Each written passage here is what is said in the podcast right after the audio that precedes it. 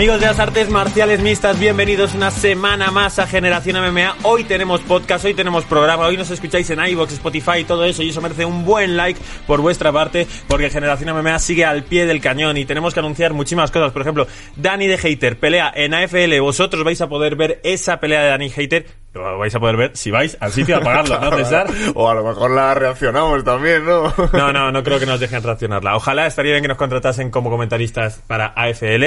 Pero bueno, también me apetece ver esa pelea de Dani a mi, a mi modo, con mi gente. Vamos a reunirnos un montón de gente de Generación MMA. Así que eh, ya sabéis, poneros en contacto con el Instagram de Generación MMA para todos los que queráis venir a ese AFL de Aranjuez a finales de noviembre. Eh, eso sí, tenéis que comprarle las entradas a Dani Hater en su gimnasio, porque si no, él no ve la panojita. Así funciona muchas de las promotoras de España, que necesitas eh, ser tú el que vendas entradas, si no te llevas tu porcentaje. es que así funcionan los negocios, Gonzalo. Tienes que generar para llevarte Pero tan complicado es, por favor, 2021, poner eh, entrada de Dani de Hater. Y ese dinero va a Dani Hater online. No sería nada complicado. Bueno, eh, lo estudiarán, ¿no? Lo dejamos aquí como propuesta. Bueno, cuando salga algún gran matemático, algún gran informático en las MMA españolas, pues arreglarán eso. Vamos para adelante. Vamos. Ah, la camiseta. Bueno, hablemos de varias cosas. Venga, va, la camiseta por un lado, la vamos a sortear ahora mismo. hubo un montón de comentarios, ahora voy a entrar a mirar.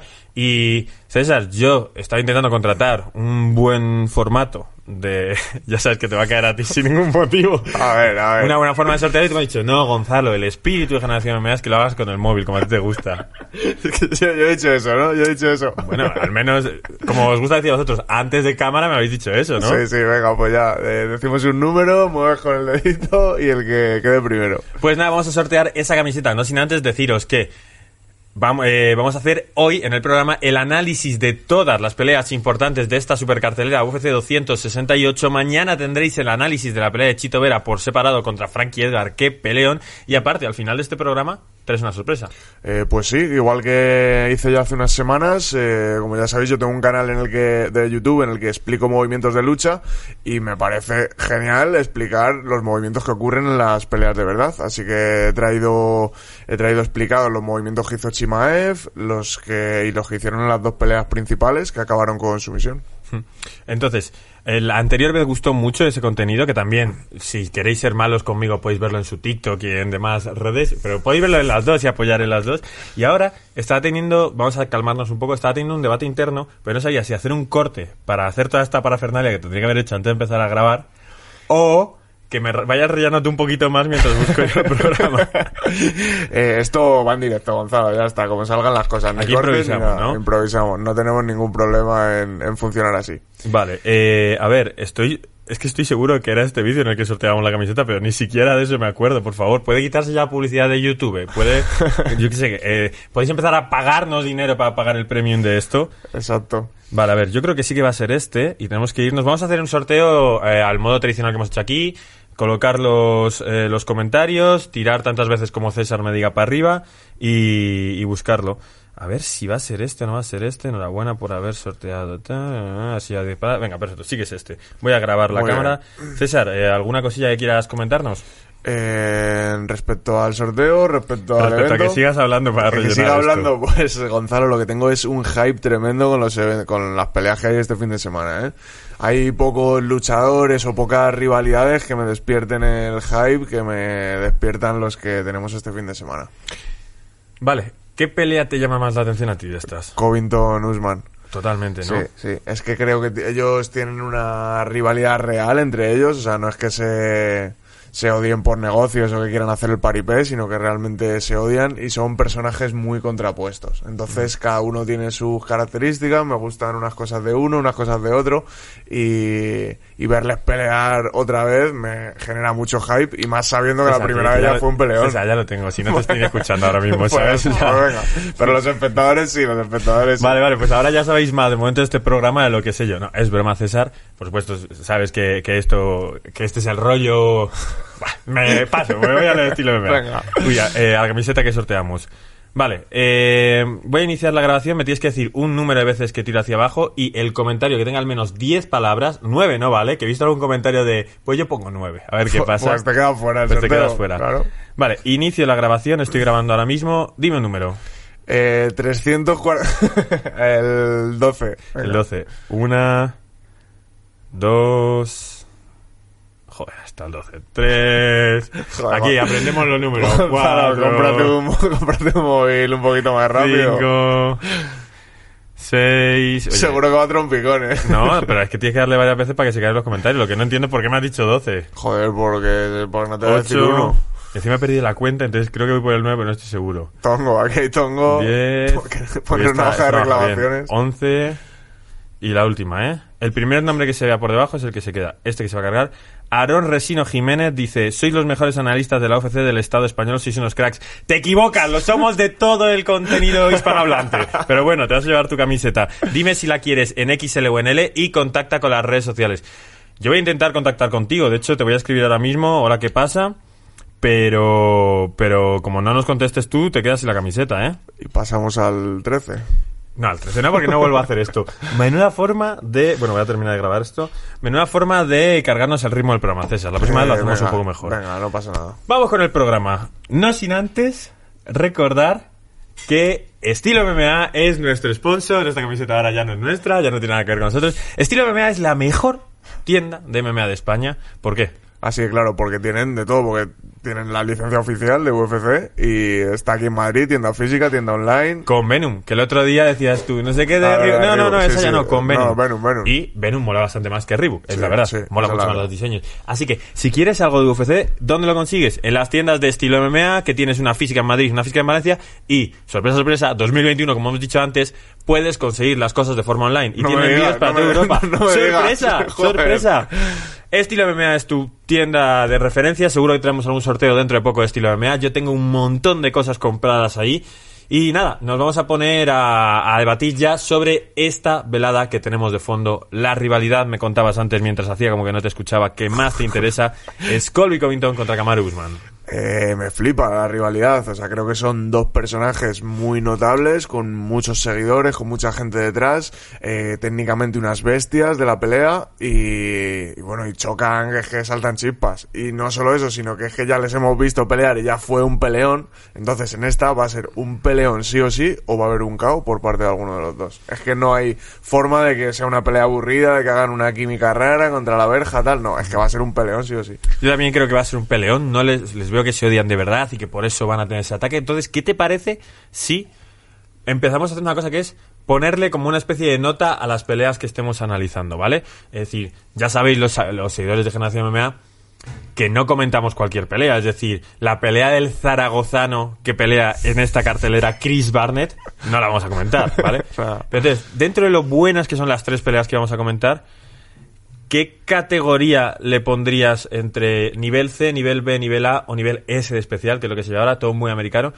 A ver, teniendo en cuenta que solo se comentan peleas buenas, es decir, no todas van a ser A o S, incluso una pelea buena, por ejemplo, Sí, pelea pues. Sabasian, pues si te preguntase por Edmen Sabasian podría ser un C, Sí. y- pero no es que esté a punto de suspender, sino que es buena pelea también.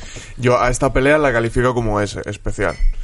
Le doy el máximo, le doy el máximo top. No, es que esto va a ser una, No, no, no, una no, discusión no. continua entre tú y yo, porque Pues si a la no, primera pelea que te pregunto le das un S, Vamos a ver, Gonzalo, pero es que, eh, ¿qué, le da, ¿qué le daría eh, una...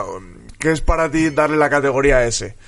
Para mí es que sea una pelea brutal, mediática, etcétera, pero aparte el morbo de que se odien y el morbo de que sean unos personajes fuera de la jaula. Para mí eso le da la ¿No categoría te S. falta una pizquita más para un S? No sé, eh, ¿no te falta el halo que tiene Nate Díaz, Khabib, Conor McGregor, igual a Desaña, Es que... Chimaev? Es que lo de esto- estos dos no hacen lo de Chimaev, ¿eh? Pero el, para mí el personaje de Covington me parece de los más de los más notorios que hay en, en UFC. Kamaru no es tan personaje, pero es verdad que tiene, hablábamos de que era del, el campeón con más seguidos, ahora con más seguidores en redes sociales ahora mismo, eh, porque tiene un aluvión de gente detrás, de gente que le apoya en todos los continentes, etcétera. Y, y Colby Covington que es el villano de las MMA, es el, la antítesis totalmente, es el némesis de Kamaru. Así es. Vale, yo le daría un, una A, yo le pondría como un peleón que tengo que ver sí o sí, pero que no es la pelea que me va a hacer estar toda la semana nervioso por ella. Mira, eso sería una fu- buena forma de ver si tal. Si Pues has- yo, yo estoy nervioso, yo tengo hype. Ole, ole, Sí. ole. Pues entonces me, me encanta, me encanta.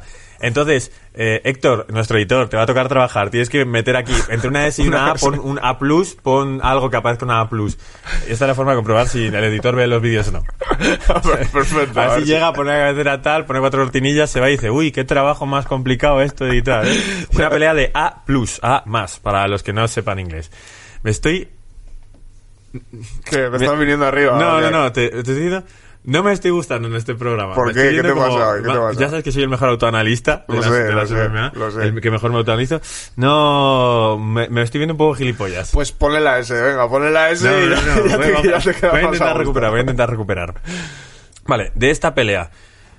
¿Qué tres cosas habría que destacar en Colby Covington? Así que se nos vengan rápido, vamos a hacerlo un poco natural. Que, ¿Cuáles son las tres grandes cosas de Colby Covington? Colby Covington, eh, o un detalle, un, Un detalle. una bala, como dices tú, es que desde su anterior pelea con Kamaru Usman ha cambiado su campamento de entrenamiento y sus entrenadores. vale, explícanos Vale. un poco más. Eh, Colby Covington estaba en American Top Team y lo que él mismo dice es que, bueno, pues que al final eso estaba lleno de gente, lleno de egos, todos los todos quieren ser los mejores, todos peleando, al final se trataba del equipo.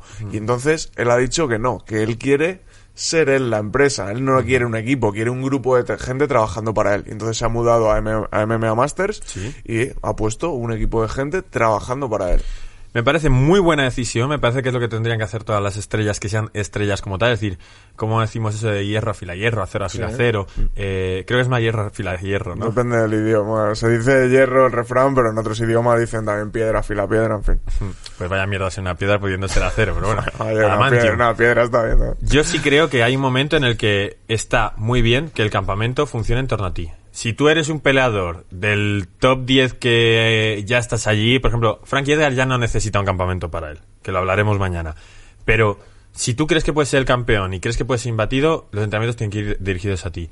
Eh, hablando, y lo voy a juntar esto, del MMA Masters, es el gimnasio con el que Ilia Topuria tiene relación una vez va a entrenar para allá, para Florida, entonces es un gimnasio del que tenemos mm, tenemos un poco de mano, Buena podemos referencia. hablar, buenas referencias, hasta ahí Miguel Baeza que perdió contra Santiago Poncinibio, pero que es un, un tiene material de campeón ese chico.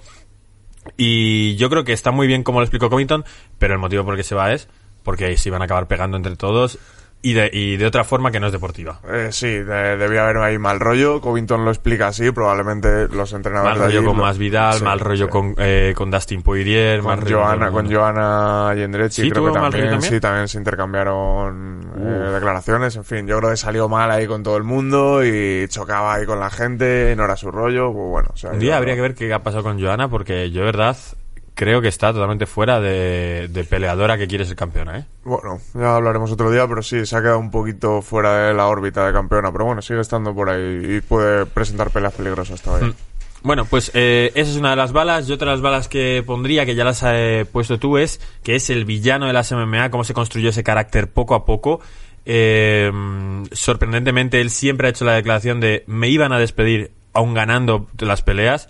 Decidí hacer un cambio de mi personalidad, una de mi personalidad, quizás un poco en el personaje, y ha jugado mucho con la ambigüedad de si es personaje o no. Yo creo que no es personaje, pero al final siempre que se muestra ante una cámara relacionada con la MMA funciona así, entonces para nosotros ese es el, o sea, Ese es Colby ese es Colby claro. Que luego en su casa juega a la play con sus amigos y tiene un perro al que trata bien, pues, bueno, pues muy bien. Pero para nosotros es él. No es esto de Henry Cejudo que hacía el paripé, se convertía en el capitán cringe cejudo, tal, no sé qué. Capitán Gringe. bueno, bueno. No, no sé, ¿Cómo era la triple C? Porque él se ponía como tres veces C, campeón, sí. pero nosotros le poníamos capitán, No, cringe o algo así. Eh, eh, A Cejudo se le ve más que sí, que igual tiene ramalazos fuera del personaje que se parece, pero no, que es él que llega al... al como llegaba a los pesajes con, Con un el- látigo, el con la trono, corona, con no sé qué. Bueno, eh, no, Covington mantiene eso, pero porque también ha mantenido esas enemistades fuera de la jaula. Entonces, mi segunda bala sería que, para los que no lo conozcáis, Colby Covington es el villano.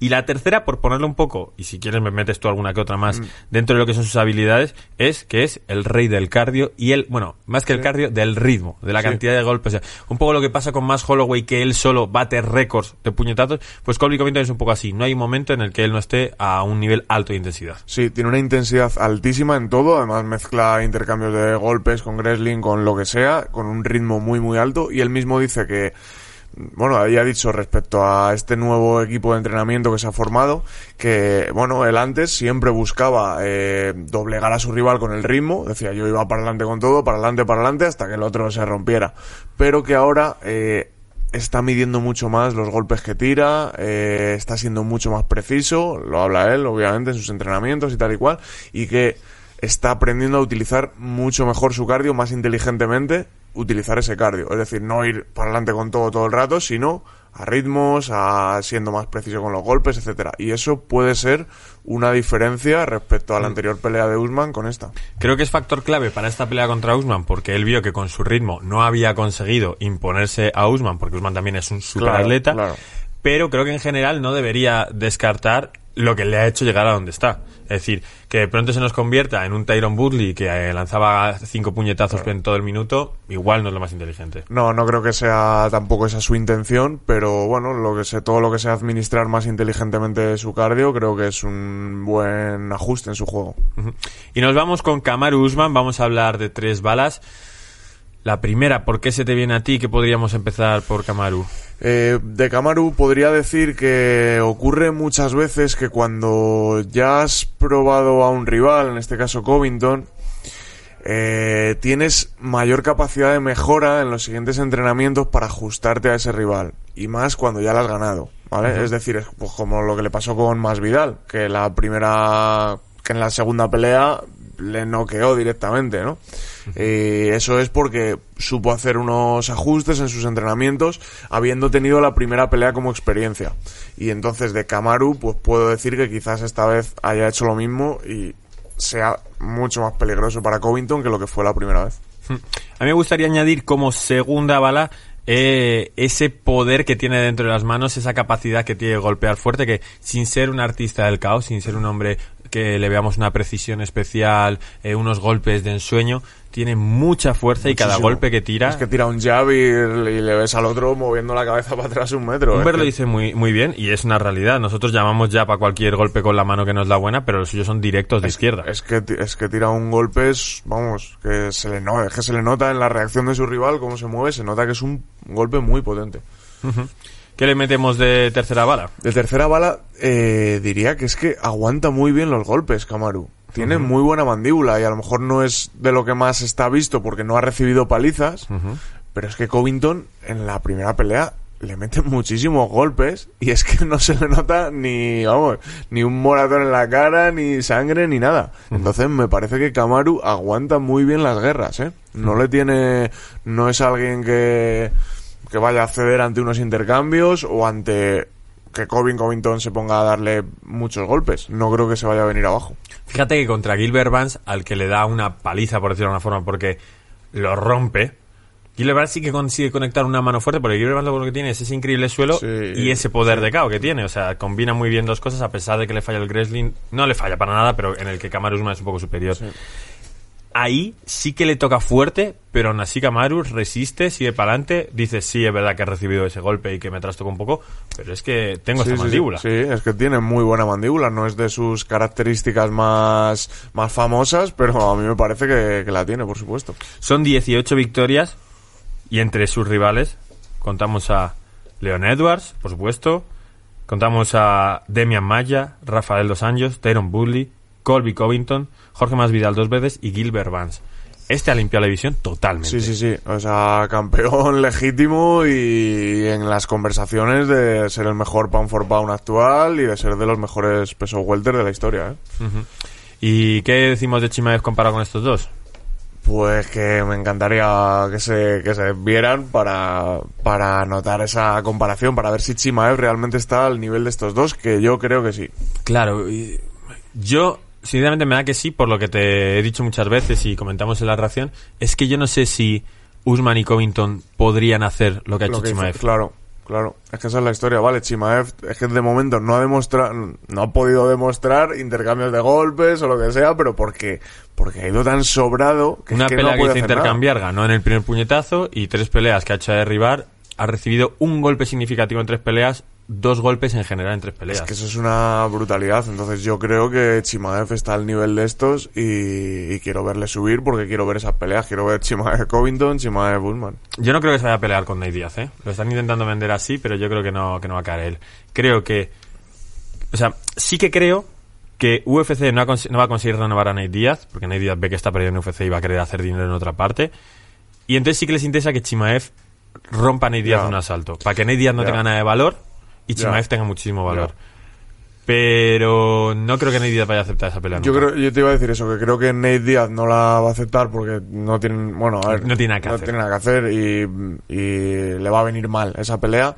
Chimaev yo creo que sí que la aceptaría porque va a decir otro, Claro. otro que me fundo, otro cheque y subo más y me hago más famoso todavía y Mm. renegocio mis siguientes contratos con más dinero. Entonces yo creo que Chimaev sí la cogería, pero Nate no le veo yo. No lo creo. Estaría bien que tuviese una última pelea grande y creo que igual una que sí que coge es Tony Ferguson, pero yo no sé si UFC le va a dar a Tony Ferguson. Pod- podría ser, podría tener sentido esa pelea. Es una pelea grande, notable. Es que al final eh, se va a tener que meter ya a morder peces gordos, ¿no? Ya, yo qué sé. No, no, no, digo a Nate Diaz con Ah, Tony Nate Diaz, Ferguson. perdón. Sí. Eh, Nate Diaz con Tony Ferguson sí me. Porque Nate hablaba de Vicente Luque, pero es que UFC no saca nada de que Vicente Luque noquea a Nate Díaz. Necesita un poco más de... Eh. Ya, necesita, necesita que vuelva a subir alguno. O el que Claro. gane a Nate Diaz o que suba a Nate Díaz. porque ha subido mucho el Leon Edwards por ganar a Nate Díaz. Porque, vale, consigo entrar en las conversaciones por el título por fin. Ya, pero nadie piensa, Ya. oh, qué, qué sorpresa. Era lo que la gente que sabe, Ya. sabíamos que... Que Nate, Diaz juega un poco en otra liga, ¿no? Está como en otras en otras conversaciones que no son el top, ¿no? Eh, Pues eso. Nate Diaz da peleas muy divertidas y al final hacen mucho dinero el que pelee con Nate Diaz, pero no te, no te posiciona en el top, ¿no? Para ser campeón. Pronóstico rápido. Pronóstico, uf, eh, me voy a arriesgar, voy con Colby. Yo voy con Usman y creo que lo finaliza también. Pues nada, aquí queda dicho. Y... Aquí queda dicho. Llevo una mala racha. Últimamente llevo una mala racha, Sí. pero bueno. Weili Zhang contra Rosna Mayunas y sorpresa, sorpresa lo que te digo siempre. No, no nos lo esperamos, pero vamos mal de tiempo. Bueno, Hoy parecía vaya, que no íbamos a tener vaya. tiempo, pero vamos mal de tiempo. Vaya. Rosna Mayunas, Weili Zhang, ¿qué categoría? Categoría, categoría B. B. Sí. Pues aquí le pongo otro A. Ah, Hombre, no. Bueno, a ver. Ah, son, opiniones. Beder Tai Dan Red, ¿no? O Dan Comi o algo así. Le decía Rosna Mayunas, se metía con, con el origen eh, comunista de Weili Zhang. Sí, sí. Eh, en la primera pelea, luego por supuesto se pidieron perdón. Eh, Zhang decide acercarse a Cejudo hasta el punto de copiarle el corte de pelo a Cejudo para ver si se le pega algo. Sí, sí, verdad, se ha metido en el mismo campamento que él. Sí. Y bueno, mm, dice Weili Zhang que ella no acepta tanto esa derrota porque si lo hubiese ganado en cuatro o cinco asaltos tal, diría, vale, es superior a mí. Pero en las MMA sabemos que hay esos, no lucky punches, pero golpes que cambian totalmente. Dice Weili Zhang que cree que es mejor peleadora que Rose Namajunas.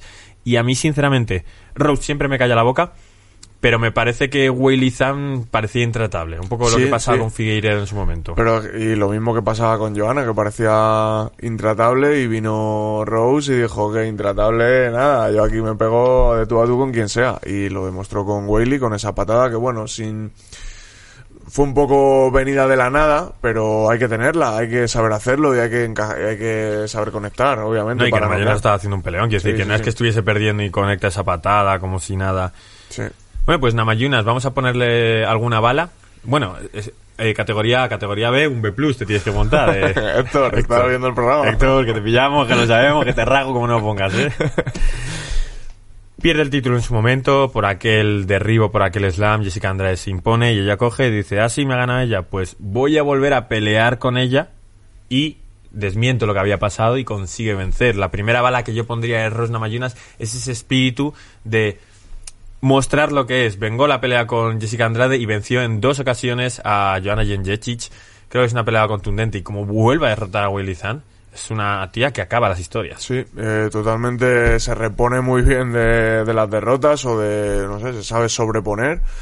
Y yo como bala diría que tiene un equipo detrás bastante, bastante potente, ¿eh? Tiene, creo que tiene gente inteligente a su alrededor, uno de sus entrenadores es Trevor Whitman, que está entrenando también a Kamaru Usman y que entrena también a Justin Gaethje, o sea que tiene trabajo en este Pero va a tener momento. que salir las tres Sí, veces sí. seguidas. Tiene- va a tener trabajo este Eso no señor. le gusta a los peleadores, le gusta que tu entrenador esté, por lo menos ti, ¿no? por lo menos 15 Claro. minutos antes de la pelea contigo, ¿sabes? O sea, que te- ya no que te tiene por qué vendar ni ponerte No, los para eso hay más gente, que haya el gente. ambiente de me estoy jugando un título, me estoy jugando una cosa importante, estate conmigo. Bueno, al final creo que todos tienen sus 3, 4 entrenadores y Sí. solos no van a estar, así que bueno, pero este hombre pues tiene un trabajo este fin de semana con las peleas y debe ser un hombre inteligente para la pelea y creo que es un buen... que Raúl Navallunas tiene un buen equipo de gente detrás. Y la última bala para mí es eh, la precisión que demuestra Rose Namajunas. Es muy precisa. No sé qué tiene. Fíjate que tiene muy buenas patadas, como hemos visto. Me parece que con las manos es precisa, con buen timing, con igual no mucho poder por sus condiciones físicas, que la única que tiene poder en esa categoría pues son eh, Zhang, por ejemplo, esa nota más fuerte y más. Pero lo que decía Conor en su momento, cómo La era precisión, ¿no? Que la precisión gana la fuerza al y el timing a la, velocidad. Exacto, pues la veo muy precisa y con muy buen timing Sí, y sí, encaja, mu- o sea, golpea muy bien, hace muchos ángulos, los golpes rectos van a la distancia precisa. Sí. Eso categorizaría yo, pondría yo. ¿Y Willy Zan?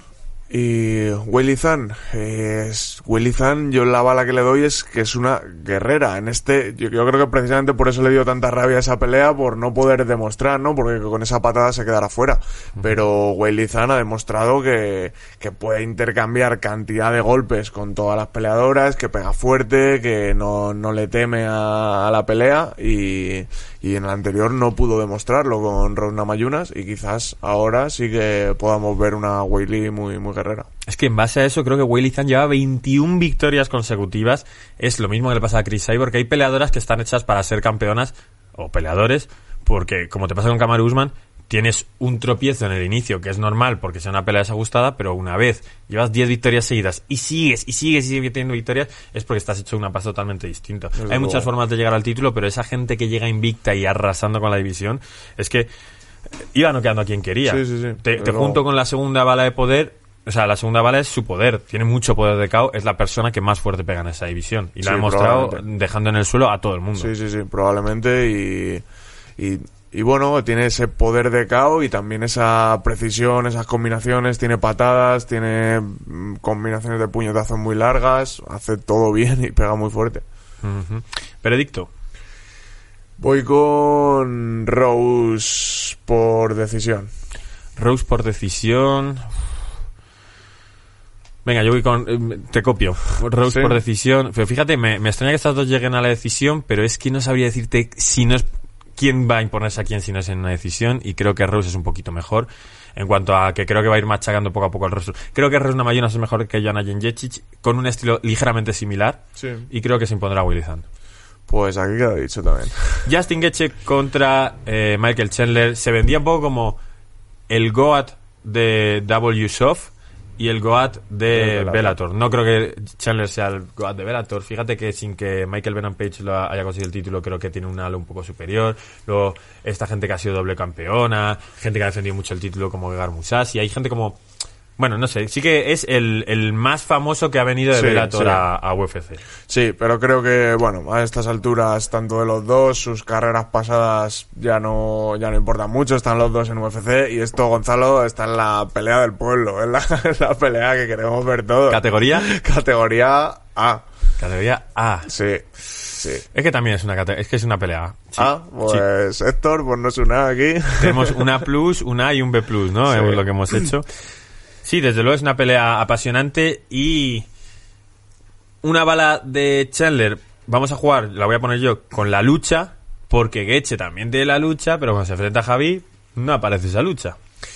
Eh, es que esta es la pelea de los luchadores que no luchan. Son los wrestlers que, mm, Bueno, que, sí. que no lo usan mucho, ninguno de los dos. Son más, es que además los dos tienen el, el- el estilo este que se suele decir de brawlers, ¿no? De que, Sí. de que van a intercambiar golpes a lo loco sin miedo. Bueno, Entonces, pero Justin Gaethje es el rey de eso, Sí. mientras que Michael Chandler se siente como en eso, pero por ejemplo en su pelea contra Dan Hooker es estudio, estudio, estudio, finto, mano. Estudio, Bueno. estudio, estudio, finto, mano.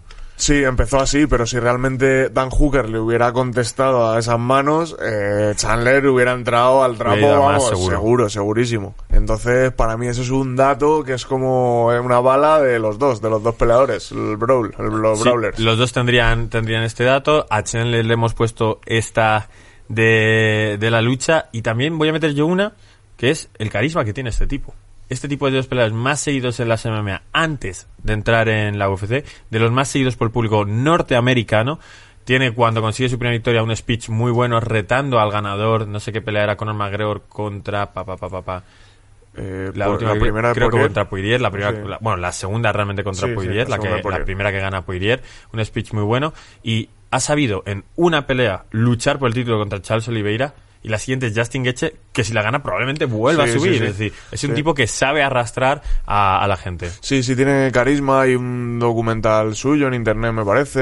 Eh, bueno, ah, creo que es un, creo que es un tipo, bueno, pues que tiene ese carisma o ese carácter amable que le cae bien a la gente, por decirlo de alguna forma, sin ser un supervillano o, o alguien que habla mal. Creo que le cae bien a la gente por su forma de hablar. Parece un tío inteligente y, sobre todo, un deportista nato, alguien que lleva toda la vida. Además, él mismo lo dice también. Dice, llevo toda la vida compitiendo en alto nivel deportivo, eh, llevando mi cuerpo al límite, machacándome en el gimnasio mm, prácticamente todos los días de mi vida y, y esta es mi vida. Y al final, pues consigue arrastrar a, a gente. Así es, ese es Michael Chandler y para meterle las balas que decimos nosotros a Justin Gaethje le hemos metido de la primera Brawler, es el rey de eso.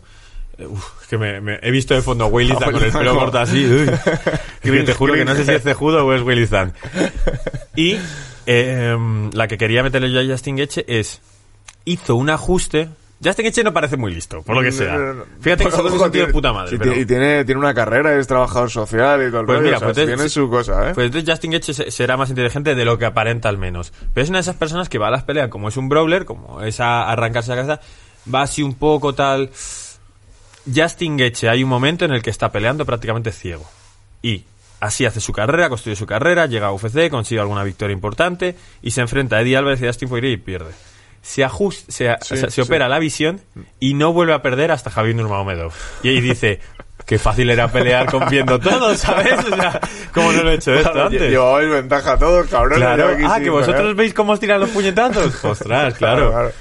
También, eh, me cuando él, mismo ha dicho que algunas veces después de esas derrotas, también le sirvió, aparte de operarse la vista, hizo bastantes ajustes en su juego, eh, sus entrenadores y tal y cual, no sé si cambió algún entrenador y empezaron a, a decirle que, que vale, que hay que, que hay que pelear, que hay que tirar puños, pero hay que saber cuándo, dónde, cuándo ir para adelante y cuándo ir para atrás. Entonces, eh, creo que esos dos ajustes, el de la Sí, vista sí. y el de los entrenamientos, le han hecho, eh, bueno, pues subir y estar como decías tú antes, esta pelea está a una de, como alguno haga una, una actuación bien, muy sí. notable, está ya por la siguiente eh, pelea por el título. La última bala que le pongo es eh, la tremenda resistencia que tiene en general, principalmente a los golpes. A todo. O sea, Justin Gaethje es capaz, si, si reaccionamos a esa pelea, de que digamos, ya está, se- lo, lo van a ganar, lo van a ganar. Y no. y no. Y sigue recibiendo golpes, pero lanza uno que hace que el otro se ponga a tambalear y se anima y da la vuelta a la pelea. Sí, tiene alguna de las, de las mejores peleas. Al final, lo más emocionante de una pelea es, Es un el rey co- del un bono, totalmente, Es eh. un comeback, es un parecer que estás perdiendo La y remontada. la remontada. Y él tiene, tiene varias contra Michael Johnson fue espectacular como remontó y ganó esa pelea que parecía que estaba ya esparrama en el suelo. Mm. Y tiene buenas guerras por ahí también con Dustin Poirier, etcétera. Eh, es un tío que aguanta mucho y que se repone. ¿Veredicto de la pelea? Eh, voy con Gaeche por KO después de un comeback espectacular.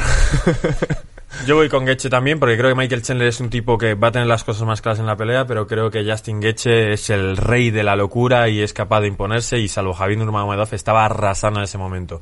Igual algún rival parecería un poco más bajo ahora que los ha derrotado, pero no que a James Vick, a Edson Barbosa, a quién más no queda, a Donald Cerrone y a Tony Ferguson, Ferguson. sobre todo. Es mucho nivel y me gustaría ver a Chandler haciendo esa, esa calidad. Pues nada, esto ha sido nuestro análisis de UFC 268, eh, la previa que, que, que hemos realizado. Y vamos a dejaros con lo que habíamos dicho. César, eh, explica de nuevo qué nos traes, las finalizaciones. Ah, sí, las finalizaciones que hubo el, el fin de semana pasado en UFC 267, explicadas técnicamente para que, bueno, los que ya sabéis pelear, que entendáis un poco qué es lo que pasó o que incluso lo añadáis, lo añadáis a vuestro juego y los que no, pues para que entendáis un poquito más de cómo funcionan las peleas, cómo funciona este mundillo técnicamente. Pues esto ha sido Generación MMA. Nos despedimos a eso. Eh, nos vemos la semana que viene. Mañana tenemos un contenido de Marlon Chito Vera.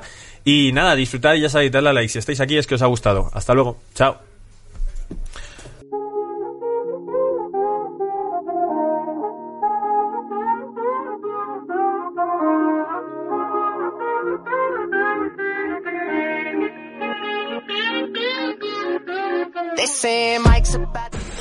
Vamos con el análisis de lo ocurrido ayer en el evento de UFC y vamos a empezar por Kamizad Chimaev, que hizo una, una actuación espectacular, empezando con un derribo que vamos a explicar y luego veremos la sumisión. Bueno, el derribo que hizo fue después de fintarnos ya cuando vino la mano derecha su rival, bajó completamente el nivel y se tiró al suelo con las dos rodillas. Agarró las piernas, levantó una y levantó otra. Su rival empezó a empujarle la cara, empezó a subir un poquito y cerró la cintura. Se empezó a posicionar de lado, haciendo unos pequeños forcejeos y después, para pasar completamente su espalda, lo que hizo es levantarle pum, y en el aire, pum, sacó su brazo hacia adelante y metió la cabeza hacia atrás. Aquí, como ya viste, empezó a levantarle, a pasarle por la jaula, en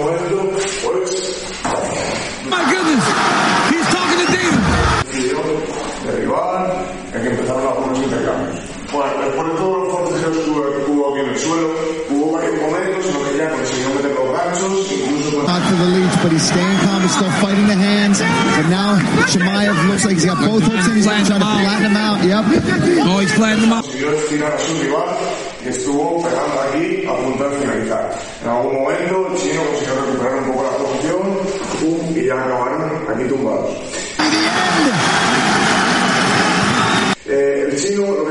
Las, las caderas un poquito giradas hacia afuera, entonces Kazab desde aquí no podía finalizar bien. Hubo un momento en el que intentó colocar a su rival metiendo este gancho por debajo He was able to find the top hand, Paul. That's why he's still able. No, now it's empujándole y volviendo a meter el gancho, pero todavía el chino pudo volver a sacar la cadera y no estaba.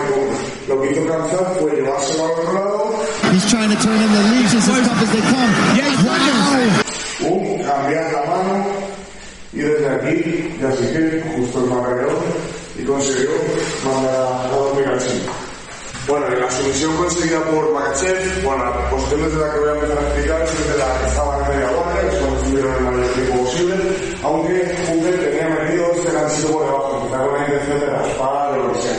En algún momento, cuando Makachev empezó a pesar. Before he was almost locked. Pasó el codo al otro lado y cambió la base. En algún momento, lo que hizo fue buscando la muñeca para llevarla al suelo y aquí cerrar la kimura. He's getting close. Yeah, he's starting to attack that now. Now he's in oh, he's, oh, yeah, damn. Cuando empezó a cerrar la kimura, Hooker ya se puso nervioso con las piernas y consiguió salir Makachev. Se posicionó y se levantó un poquito para empezar a meter la aquí directamente. La defensa de Hooker fue meterse ahí con las dos manos para sujetar su propia muñeca, pero la verdad es que es una defensa ya un poco apurada, un poco de último momento. Y en algún momento, pues up ahead here. Oh. Oh, pasar la pierna por encima de la cabeza y aquí empezó a tirar y ahí ya no hubo nada más que hacer para él. La última de las peleas de Teixeira viene después de uno de los, de los derribos en los que entra cogiendo una pierna y el tobillo contrario. Eh, su rival Blakovic intenta ir una kimura a ese brazo y en algún momento saca la mano de esta pierna, Teixeira y va por la otra pierna tirando de él o cayendo al suelo. Eh, Blakovic tiene el cierre de la kimura, pero no está muy bien hecho, no está muy profundo y enseguida Teixeira puede romperlo y pasar a la puntada. John. Wow, right in the mouth. Glover's into the mouth. Blakovic desde aguanta mucho y se da la vuelta, metiendo trisita los dos ganchos, dejándole en esta posición que es horrible, de las peores de la con la espalda cogida y planchado en el suelo.